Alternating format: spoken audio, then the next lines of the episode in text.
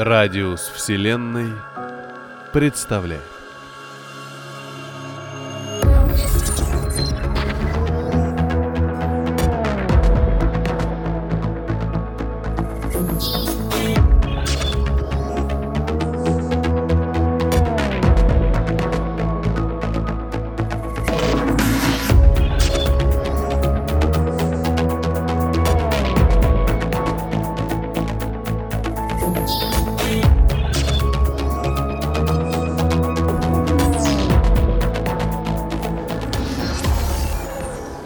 Вадим Громов.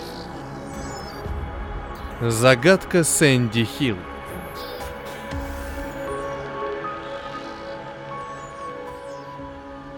Уже почти три часа Энди ехал на своем стареньком пикапе под жгучим ярким солнцем, неумолимым пятном, висевшим прямо над головой. Однообразный пустынный пейзаж наводил тоску, заставляя тоненькую полоску полузасыпанного песком шоссе смешиваться с окружающей его пустыней.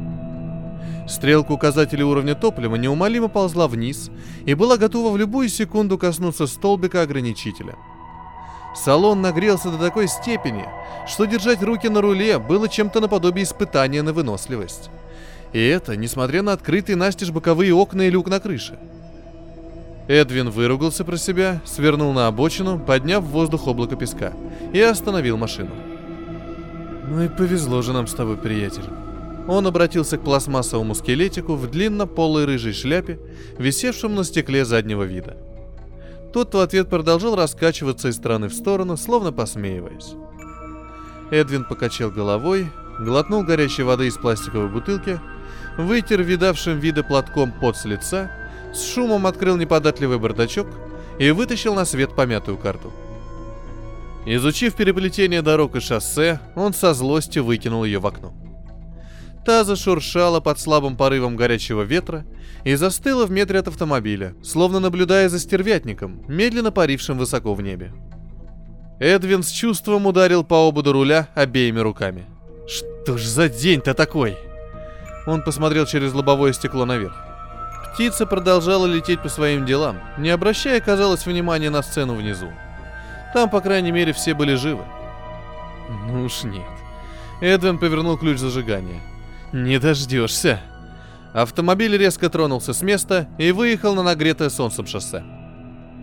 Он покрутил ручку магнитолы, но, услышав только шум и помехи, быстро бросил эту затею. Ничего, он постучал пальцем по шкале топлива. Главное найти бензин.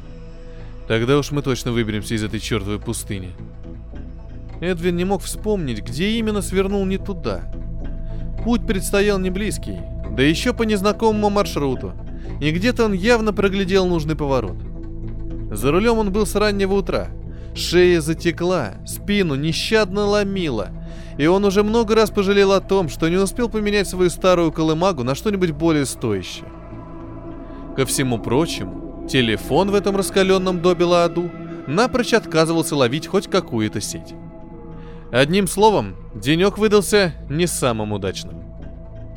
Топлива оставалось на полчаса, не больше, а впереди была только однообразная унылая картинка песчаной пустыни, словно разрезанной пополам тонкой линией покрытого трещинами старого богом забытого шоссе. Положившись целиком на везение, Эдвин сильнее нажал на педаль газа и уже начал готовиться к мучительной смерти где-то к вечеру. Воды оставалось совсем мало. Погрузившись не в самые радужные мысли, он едва не пропустил покосившийся деревянный указатель, давно выцветший, с почти неразличимыми печатными буквами. Резко затормозив в облаке пыли, Эдвин развернул автомобиль и остановился у развилки. Налево уходила едва заметная полоса дороги, скрываясь за высоким песчаным холмом вдалеке. Если это не шанс, то я окончательно разочаруюсь в этом мире. Сказал он скелетику в шляпе и повел машину в направлении указателя. Невыносимая жара заставляла все выше подниматься температуру в салоне и все ниже опускаться уровень воды в пластиковой бутылке. Еще через пять минут она была выброшена в окно, так же, как и ненужная карта до этого. То и дело, стирая пот с лица, Эдвин вглядывался в горизонт, пытаясь высмотреть хоть какие-то признаки, если не супермаркета, то хотя бы богом забытого городишки. Еще через несколько минут вдалеке наконец показалось что-то темное. Даже солнце, казалось, начало светить иначе, уже не так ярко. Эдвин возликовал. Даже если сейчас эта чертова колымага сожрет весь свой бензин, то я все равно смогу дойти до туда пешком. Он улыбнулся и прибавил газу, уже представляя номер в каком-нибудь мотеле, пускай грязным и пыльным, но все же, с какой-никакой, но кроватью, на которой он обязательно забудется на несколько часов. Ну, естественно, хорошенько перед этим перекусив. И найдя хоть что-то похожее на топливо. Местные жители наверняка знают, как выйти на крупное шоссе, а там... Там холодная вода, горячая еда и чистая кровать. И душ. Боже, как Эдвин сейчас мечтал о струях холодной воды. Еще через пять минут машина чихнула и начала медленно останавливаться. До города было уже рукой подать, поэтому Эдвин даже не расстроился. Тут я и сам справлюсь. Он взял с заднего сиденья небольшой рюкзак, захлопнул дверь и пошел по направлению к цивилизации. Совсем скоро он уже мог различить небольшие деревянные домики, словно случайно кем-то брошенные здесь, как игровые кости. Они были обнесены невысоким деревянным забором, то и дело сверкающим прорехами. Интересно, здесь вообще кто-нибудь живет? Оптимизм Эдвина начал заметно таять, но он продолжил идти вперед, так как, по сути, выбора у него не оставалось вовсе. Тем временем, дорога привела его к высокой выцветшей арке, гласившей, что это место именуется Сэнди Хилл, и жители в нем 248, зачеркнуто, 152. С мыслью «Слава богу, не зачеркнуто 0», Эдвин пошел в город. Небо тем временем незаметно затянулось облаками, и он почувствовал даже приятный прохладный, наконец-то, ветерок, проникающий под его влажную от пота неопределенного цвета рубашку.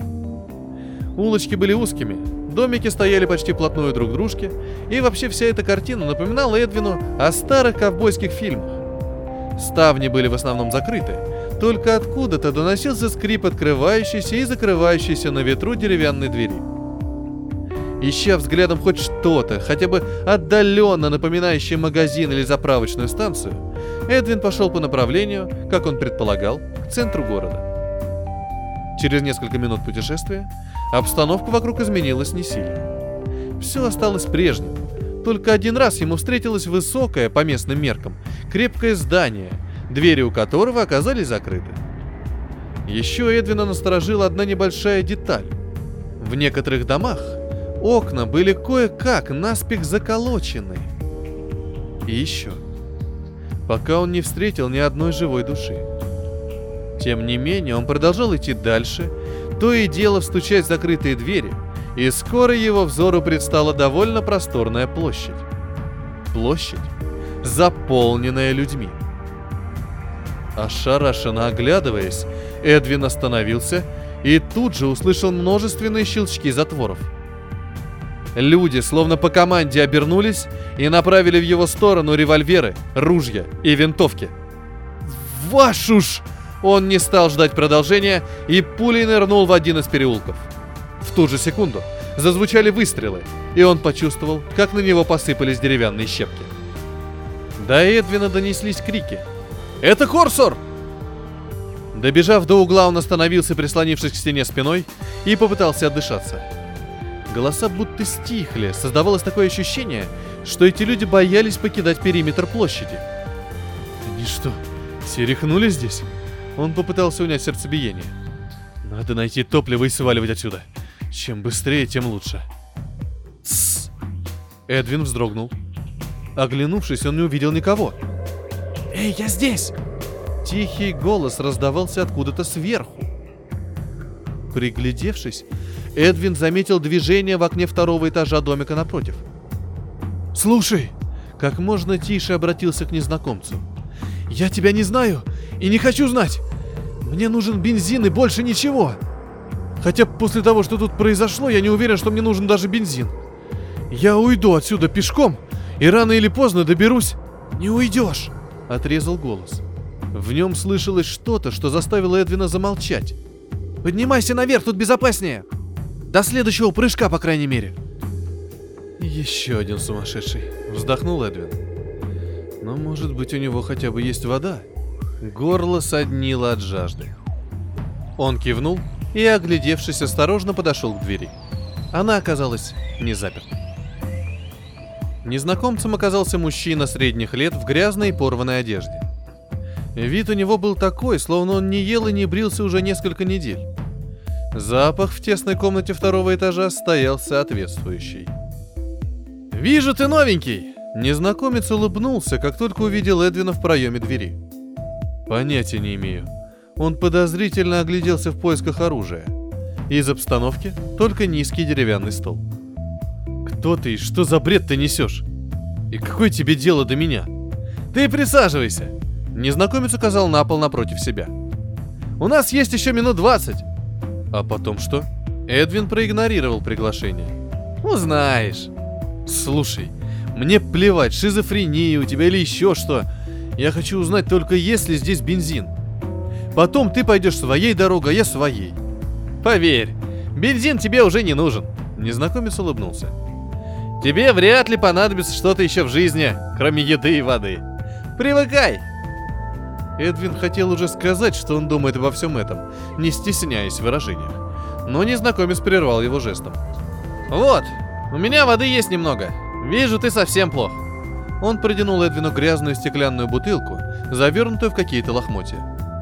Чертыхнувшись, он осторожно подошел, забрал сосуд и понюхал содержимое. В нос ударил неприятный сладкий запах плесени. Жажда все же поборола осторожность, и Эдвин сделал несколько жадных глотков. Совсем неплохо, за неимением ничего другого. Отдав бутылку, он почувствовал себя чуть лучше. «Спасибо за воду». Эдвин сделал шаг назад. «Но мне нужно отсюда выбираться». «Нам торопиться некуда». Незнакомец встал. Эдвин осторожно сделал еще один шаг назад. «Скоро все изменится!» Мне кто-нибудь объяснит, что, черт возьми, здесь происходит? Эдвину определенно начал надоедать весь этот разговор и этот сумасшедший бездомный. Кто те люди на площади? И кто ты? Ты мне хотел что-то сказать? Так говори, у меня самого много проблем и мало времени. Ты не представляешь, сколько у тебя проблем появилось в ту секунду, когда ты оказался здесь. Как твое имя? Эдвин. Эдвин Фолли. Эдвин, я отвечу на твои вопросы. Я понятия не имею, кто все эти люди и что здесь происходит. Мало того, я не хочу этого знать.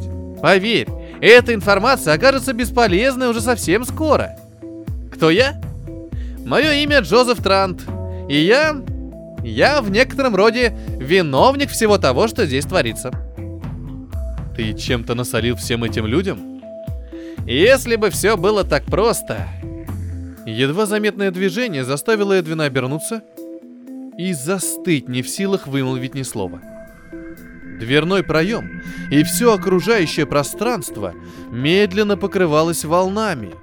Эффект был такой, будто смотришь через стекло, на которое льется поток воды. «Что за...» — выдавил из себя Эдвин и недоумевающе посмотрел на Джозефа. «Что ты мне...» «Нам нужно спускаться. И чем быстрее, тем лучше». Он метнулся к двери и обернулся жестом, поторопив нового знакомого. «Поверь мне, прыжок лучше пережить внизу». Ничего не понимая, Эдвин пытался разглядеть хоть что-то. Рябь становилась все невыносимее. Воздух был как будто густым. Было тяжело дышать. Он бросился вперед, и уже через несколько секунд они оба были на улице. Эдвин заметил, что может видеть отчетливо лишь Джозефа, тогда как все окружающее практически полностью превратилось в цветное марево. «Ложись!» Его голос звучал глухо и будто со дна очень глубокой пещеры. Эдвин послушался и ощутил что-то холодное под собой. В ту же секунду все прекратилось.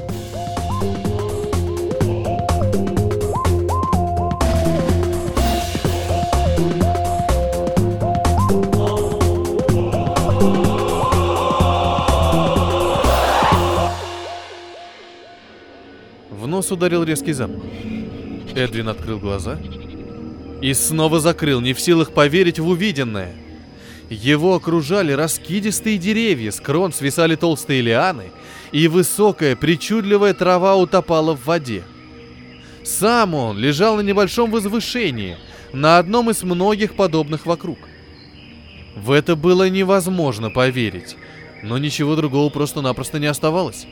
Мир вокруг был вполне осязаем, и Эдвин убедился, что не спит. Он резко встал. «Джозеф!» Его не прельщала мысль выживать черт знает где одному. Плюс этот странный тип явно знал больше, чем успел рассказать до... Как он это называет? Прыжка. «Эй, парень, ты здесь?» Слева Эдвин услышал кашель и тихую брань. «Да тут я! И не такое переживал, поверь!» Трант оказался в нескольких метрах слева. Он снимал с себя обрывки лиан. С него стекала вода, и вообще выглядел он достаточно плачевно. «Хоть воды наберем!» Он посмотрел на часы. «У нас примерно час до следующего прыжка». «Эй!» Эдвин перепрыгнул большую зеленую лужу и подошел вплотную к Джозефу. «Ты мне, наконец, объяснишь, что все это значит?» «Бутылку забыл». Пробубнил тот и посмотрел на Фоль. «Хорошо. Запасись терпением. Я физик, доктор Джозеф Трант. И я работал над проблемами времени». «Не продолжай». Остановил его Эдвин. «Мы сейчас в прошлом или будущем?» «Нет, мы в настоящем». «Тогда я вообще ничего не понимаю. Причем здесь время?» «Если ты дашь мне рассказать, я постараюсь объяснить». Эдвин вздохнул. «Я слушаю». Здесь была лаборатория. Знаешь, из тех, о которых говорить не принято. Городок назывался Сэнди Хилл. Его построили специально для работников лаборатории и ученых Института времени. Это те старые лачуги? Нет, прежнего Сэнди Хилл больше нет и не будет лет пять. Наша лаборатория занималась проблемами времени и вопросами путешествий в прошлое и будущее. Я разработал теорию, которая позволяла построить установку для перемещения части пространства по шкале времени вперед и назад. «Вы построили машину времени?» — воскликнул Эдвин. «Лучше бы не строил». «А в чем проблема?» «В этом?» Джозеф обвел рукой влажный лес вокруг. «Проблема в том, что теория была ошибочна. Ошибочно всего лишь в одном слове». «И в каком же?» «Ошибочно было утверждать, что время это шкала. Мы это даже не проверяли. Это было совершенно очевидно. По времени можно двигаться вперед или назад. Казалось логично и не требует доказательств. А что такое время на самом деле? Джозеф огляделся и отломил небольшую тонкую ветку, затем наклонился и нарисовал на влажной земле прямую линию. Таким было понимание времени у нас. Это прямая. Если эта точка «мы», Джозеф нарисовал маленький кружок в центре. То если мы передвинем пространство этой точки вперед, и это очень важно, ровно вперед по полотну времени, мы должны попасть в будущее. Проблема в том, что время — это не прямая линия. Это, как я уже сказал, полотно. Это бесконечный набор разной конфигурации кривых линий на временном полотне. Они не пересекаются, но искривляются. Он нарисовал несколько. И подобно головке граммофона, каждый момент времени в каждом мире считывается с другого по траектории своей ломаной линии. И если мы здесь, он нарисовал кружок на верхней точке изгиба одной из линий, и передвинем пространство этой точки по полотну времени вперед, то он ткнул веткой в другую кривую. Это, как ты сказал, головка просто соскочит со своей дорожки и будет проигрывать бог знает что. То с одной линии, то с другой, то с третьей. Именно. Он выкинул палочку и вытер руки о поношенные брюки. И насколько вы совершили экспериментальное путешествие? На две миллисекунды. Поэтому я и говорил, что мы в настоящем. Это настолько мизерное смещение, но и этого оказалось достаточно, чтобы сбить эм, проектор времени. Я не знаю, как еще назвать эту систему. А что это за другие временные линии? Если бы мы знали. Мне кажется, что это другие миры. Миры, параллельные нашему. Хотя слово «параллельные миры» здесь как раз и неуместно. Но как получилось, что все это происходит в таких масштабах? Ведь эксперименты должны проходить в лаборатории. Роковое стечение обстоятельств. Лаборатория находилась в центре города. В момент подачи энергии на установку случился серьезный перебой с питанием. Мы получили на выходе на долю секунды в тысячу раз больше энергии, чем это было необходимо. Но этого мгновения хватило, чтобы... Чтобы весь город оказался под действием временного поля. Но где тогда сам город? Ведь вещи должны были тоже переместиться. Это еще одна загадка. Поле подействовало только на органику и по каким-то причинам на одежду и вещи, которые были с нами. Может, виной этому человеческая аура, может, сам черт. Мне теперь все равно. Остальное исчезло, и я не хочу знать куда. Наступило молчание. Если мы находимся под действием поля, то генератор должен работать, верно? Верно. Но мы вряд ли в ближайшее время увидим тот мир, в котором существует генератор и лаборатория. Но поле же существует. И мы ощущаем его действие на себе. Поле воздействует на часть пространства. Эта часть пространства общая для любого мира. Только в этом пространстве на разных временных линиях существуют разные вещи. На нашей – город-лаборатория. В прошлом мире – город в мире Дикого Запада. Сейчас – джунгли. Но пространство едино для всех временных линий. Теория говорит о том, что под действие поля может попасть только то пространство-время, которое его породило – Другими словами, люди и существа, живущие в этом пространстве, но на другой линии времени, этого поля не почувствуют и будут жить своей обычной жизнью. Поле будет воздействовать на любой линии времени, но только для нас. И что случится, когда поле перестанет действовать? Часть пространства, на которой действует это поле, вернется к эм, проигрыванию своей линии времени. Только в городе больше не будет никого. Джозеф растоптал нарисованную схему. А если попробовать просто выйти за пределы поля? Теория говорит, что выход за пределы поля во время его действия обернется для смельчака весьма печальными последствиями. А что именно произойдет? Досконально изучить этот вопрос просто не было времени. Но первые выкладки давали картину распада материи. Распада? Ты просто распадешься на молекулы и превратишься в облако пара. Если вы допустили ошибку один раз, вы могли ошибиться и здесь. Джозеф посмотрел сквозь зеленые кроны на серо-голубое небо. «Я не хочу пробовать». «И каков твой план?» «Ждать». «Ждать чего?» «Ждать, когда сядет аккумулятор в лаборатории». «И сколько ждать?» Чувство надежды захлестнуло Эдвина. «Примерно четыре с половиной года». «Сколько?» «Аккумулятор рассчитан на пять лет работы». «То есть ты здесь уже полгода?» «Примерно», Счет времени сложно вести в таких условиях. А как я попал сюда? Очень просто. На нашей линии времени ты вошел во временное поле вокруг города и тут же попал под искажение, вызванное им. Теперь мы в ловушке. А где остальные? Кто? Ну, работники лаборатории, жители города.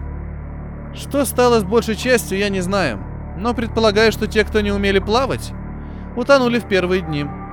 Почему? Одним из первых был прыжок в мир, где на этом месте бушевал океан. Эдвин проводил взглядом небольшую яркую птичку, похожую на калибри. Та на секунду зависла над каким-то раскидистым растением с ярким бутоном. Затем отправилась дальше по своим делам, ловко минуя лианы и толстые стволы деревьев. А какие миры еще ты видел? Многие погибли от ядовитых испарений недели позже. То был весьма странный мир с пылающей огнем землей. Некоторые застревали. Как это? Представь, что через секунду все изменится. И на месте, где ты стоишь, в новом мире, будет скала. Природа не любит конфликтов. Она просто соединит вещи.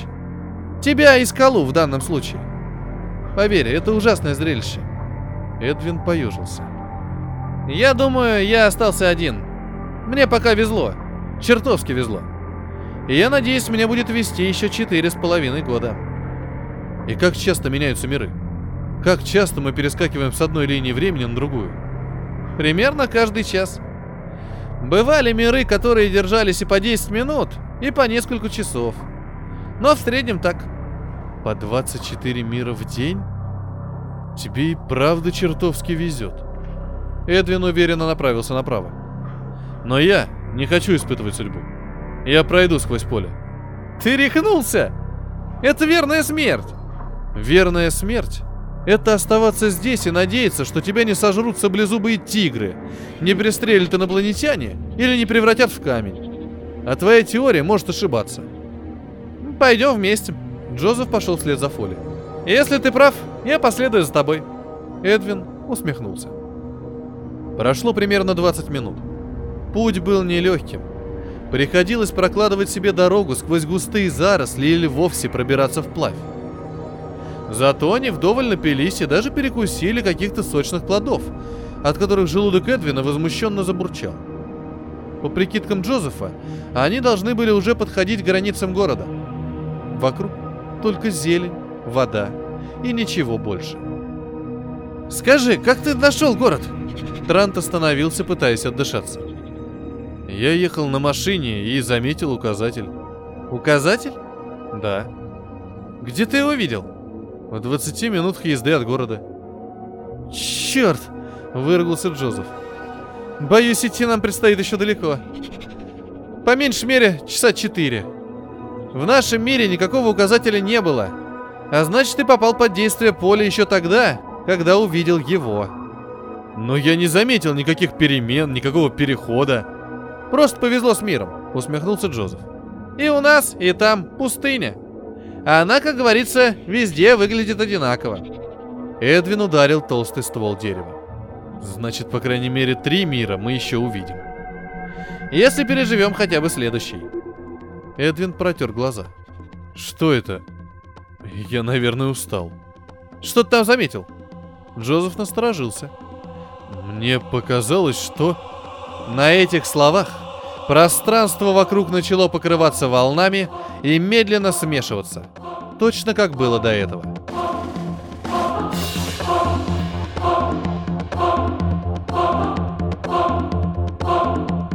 «Ложись, быстро!»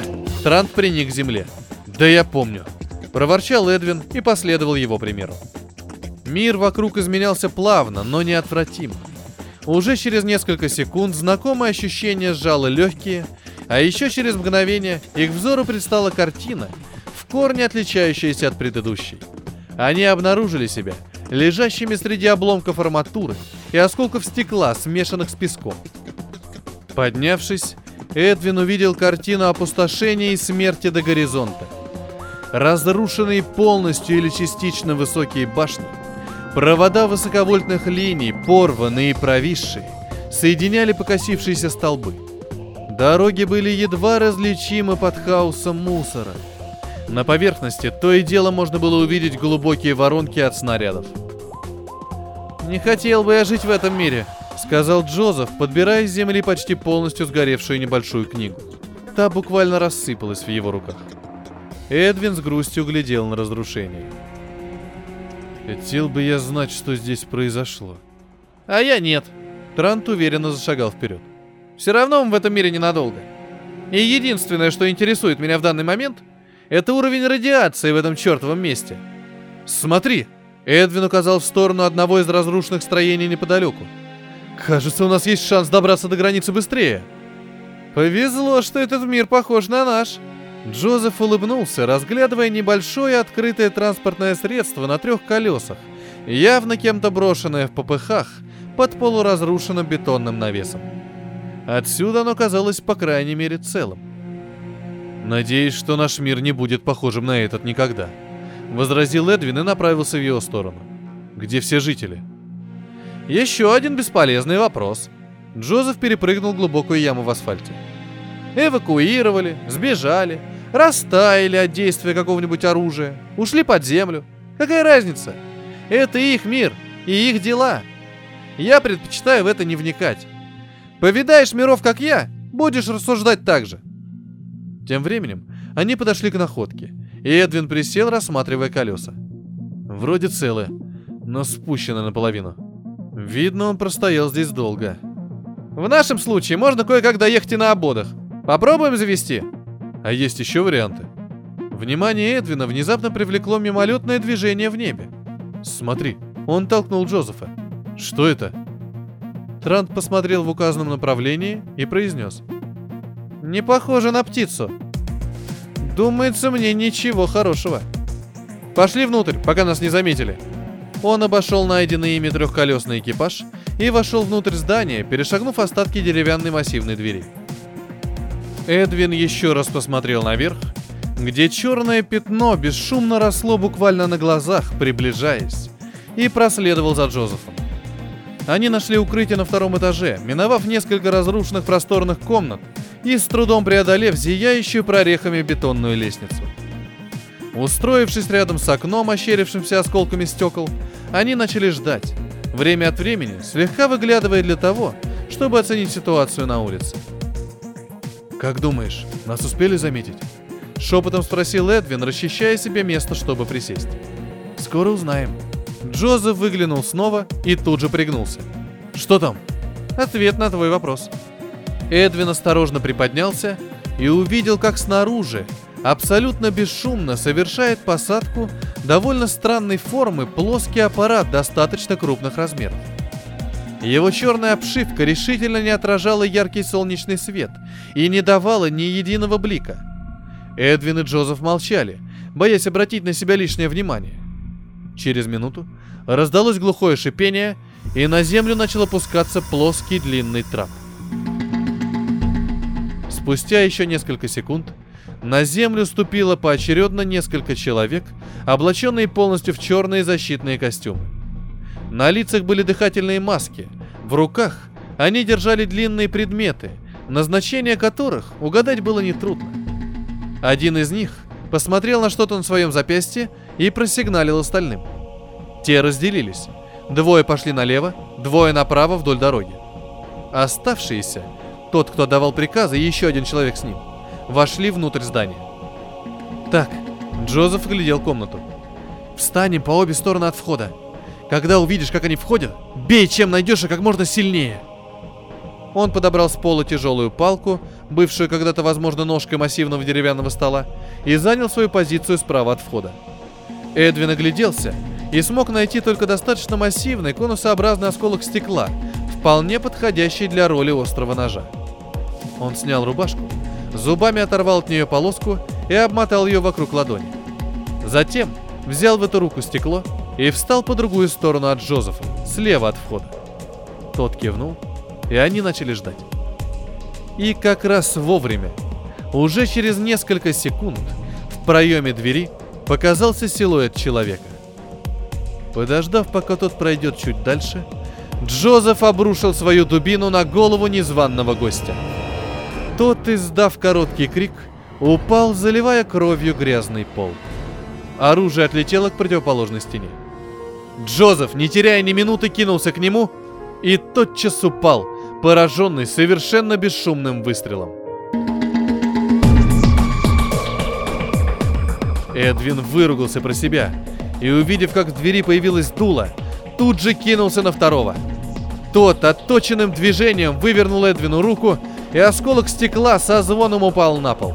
Скрутив руки у него за спиной, человек в маске прижал Фоли лицом к стене, одновременно расставив его ноги на ширину плеч и приставив дуло к его голове.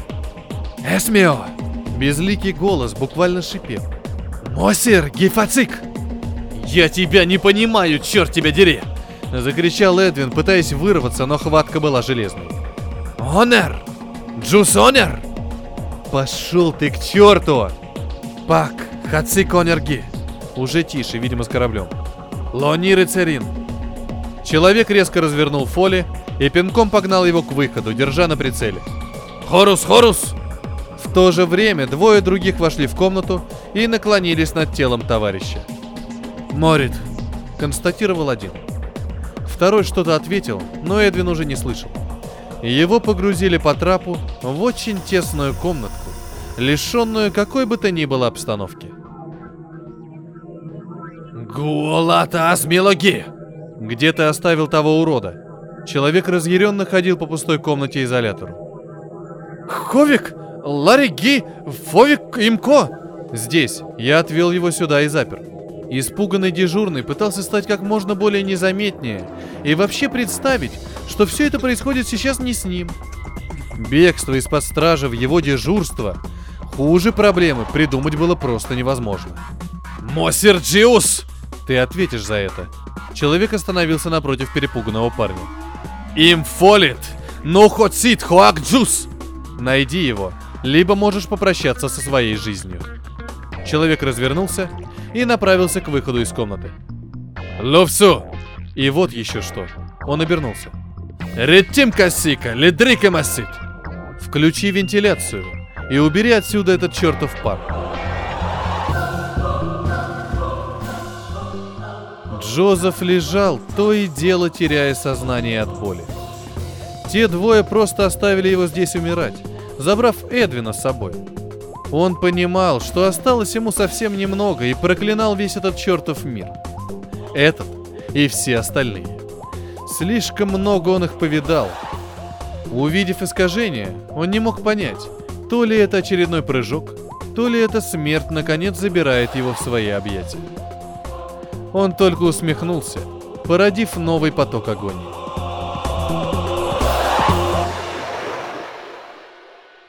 Когда искажения рассеялись, на долю секунды его взору открылась абсолютная темнота, усеянная яркими искорками звезд. Еще через секунду его замерзшее тело присоединилось к бесконечному путешествию вокруг Солнца среди обломков разрушенной третьей планеты.